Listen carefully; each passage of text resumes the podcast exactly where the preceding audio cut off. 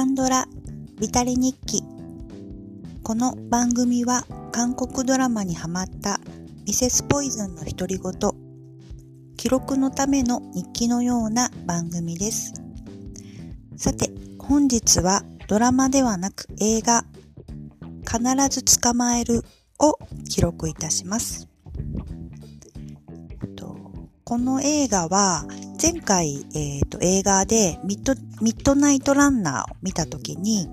えっ、ー、と、応答せよシリーズのお父さん役であるソン・ドイルさんが出てたんですけど、そのソン・ドイルつながりで、この映画をちょっと見ようかなと思いました。えっ、ー、と、この映画は1時間50分ぐらいある映画なんですけど、えー、2017年公開の映画です。簡単に、えーと、ストーリーを読んでみますね。30年前に姿を消した連続殺人鬼が再び犯行を開始したことで、アパートの大家の老人と元ベテラン刑事が犯人を追うという緊迫感あふれるストーリーが展開するという映画の説明、あらすじになってます。ここでは、えっ、ー、と、主な主人公は、そのソン・ドイルさんですね。これが元ベテラン刑事をの役をされています。で、もう一人、ペク・ユンシクさんという方が、このアパートの大家さんの役をされています。二人ともまあ老人というか、その老人二人のえー、っと、が事件を解決していくというストーリーになるんですけど、まああの、このアパートの大家もですね、あの、本当に口が悪い老人で、あの、金、最初はそうなんですけど、金にも汚いというか、ケチな口の悪い老人っていう感じで最初は出てはくるんですけど、まあ実はっていうところももちろんあります。で、あの、この映画は、えっ、ー、と、その二人が事件を解決するっていうストーリーが主な軸で流れ、あの、主な軸になるんですけど、そこの、えっ、ー、と、ストーリー以外の描写の中で、やっぱりあの、韓国社会の厳しい現実っていうのも描かれていて、そのアパートに住んでいる、アパートって言っても、もう多分というか、本当にあの、お家賃の安い、あの、貧困な方が住んでいるアパートみたいな感じの設定にはなるんですけど、そこに住んでいる人も、例えばのストーリーも少し描かれていて、その運転手さんをされてる方も、その腰を痛めて、まあ仕事やりすぎとかね、そういうので、腰を痛めて働けないですね、状態的には。なので、まあ家賃が払えなかったりとか、あの、そういう、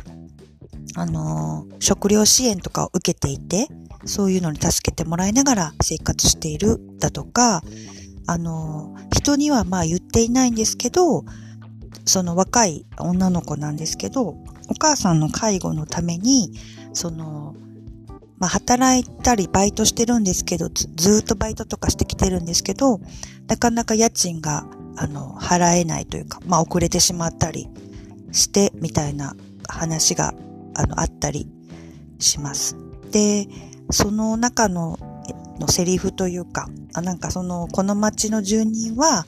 あの、人一倍頑張って生きてますと。でも、あの、努力しても何も変わらないのが現実なんですっていうようなセリフがあるんですけど、えっ、ー、と、このパラサイトとかでもまあよく描かれたりとかしてましたが、個人の努力では抜け出せない貧困みたいなところですよね。まあ、なんか堕落してってお金がないっていうだったら仕方がないんですけど、頑張って働いてっても、そのなかなか貧乏から抜け出せられないとか、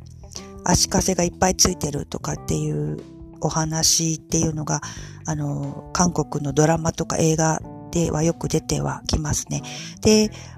なんか現在日本とかでもなんか実際はそうかなとは思うんですけど、なかなかその映画とかドラマでそういうことが、あの、正面切って描かれないみたいなところがあって、まあ認めたくないっていうか、いつまでも日本は裕福だみたいなところがあるので、そういうことを描いてしまうと、その、みんな見ないというか、もっと楽しいものを求めているっていうところもあるかもしれませんけれども、なんかこういうことが逆に描けるっていうのは健全じゃないかなとは思って、あの、います。なので、あの、まあその世界に向けて韓国の映画とか、その、そういうのが世界で評価されるっていうのは、まあそういうことが描けているっていうか、そういうことがパワーだと思うので、あの、アカデミーだったりとか、そういうところでも認められていく、あの、ところにつながっているのかなっていうふうにも、ちょっと思いました。と、この、なんかうまいところは、二人ともこう、この映画でもその、あの、ちょっとアクションじゃないですけど、まあ、追っかける、追っかけるというか、その、犯人を追いかけたりするシーンが出てくるんですけど、二人とも老人なので、あの、まあ、若者みたいにバシバシとはいかないんですけど、それをうまくこう、あの、いい感じに、あの、うまくこう脚本がカバーして、まあこの二人でもちゃんと捕まえられるようになっているっていうところも、あの、良かったですし、まあよくこう、まああるあるなんですけど、まあ人は見かけじゃないなみたいなところが、まあ最終的にお話の中であったりとかして、あの、ストーリー的には、おー、完璧っていうか、あの、なんか痺れるっていうほどではなくって、まあちょっと突っ込みどころ、え、それどうなんみたいな突っ込みどころはあるんですけど、あの、前回見た、えっと、ミッドライミッドナイトランナーは、若い二大、